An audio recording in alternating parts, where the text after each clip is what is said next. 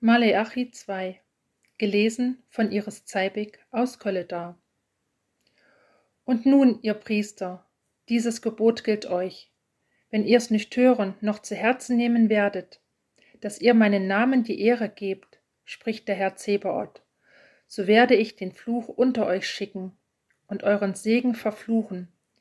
Ja, ich habe ihn verflucht, weil ihr's nicht wollt zu Herzen nehmen.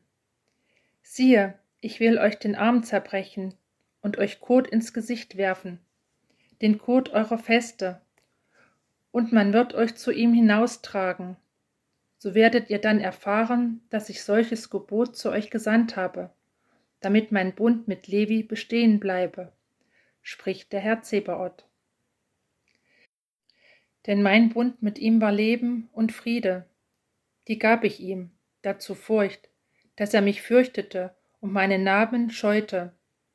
Verlässliche Weisung war in seinem Munde, und es wurde nichts Böses auf seinen Lippen gefunden. Er wandelte mit mir friedsam und aufrichtig und hielt viele von Sünden zurück. Denn des Priesters Lippen sollen die Lehre bewahren, dass man auf seinem Munde Weisung suche, denn er ist ein Bote des Herrn Zebaoth.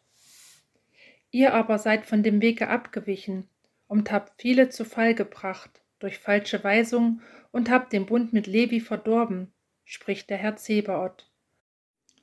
Darum habe auch ich euch verächtlich und unwert gemacht vor dem ganzen Volk, weil ihr meine Wege nicht haltet und die Person anseht, wenn ihr Weisung gebt. Haben wir nicht alle einen Vater? Hat uns nicht ein Gott geschaffen? Warum verachten wir dann einer den anderen und entheiligen den Bund mit unseren Vätern. Juda ist treulos geworden, und in Israel und in Jerusalem geschehen Gräuel. Denn Juda entheiligte das Heiligtum des Herrn, das er lieb hat, und freite eines fremden Gottes Tochter.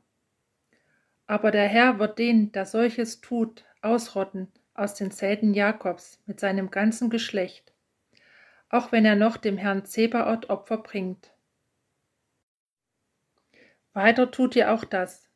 Ihr bedeckt den Altar des Herrn mit Tränen und Weinen und Seufzen, weil er das Opfer nicht mehr ansehen, noch es mit Wohlgefallen von euren Händen empfangen mag.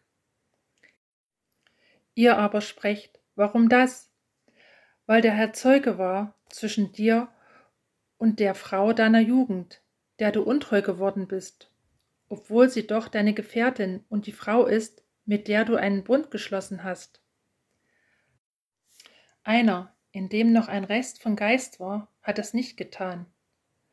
Was sucht dieser eine? Nachkommenschaft von Gott. Darum, so seht euch vor in eurem Geist und werde keiner treulos der Frau seiner Jugend. Wer ihr auch Kram ist und sie verstößt, spricht der Herr, der Gott Israels, der bedeckt mit Frevel sein Kleid, spricht der Herr Zebaoth. Darum so seht euch vor in eurem Geist und brecht nicht die Treue. Ihr macht den Herrn unwillig durch euer Reden. Ihr aber sprecht, womit machen wir ihn unwillig?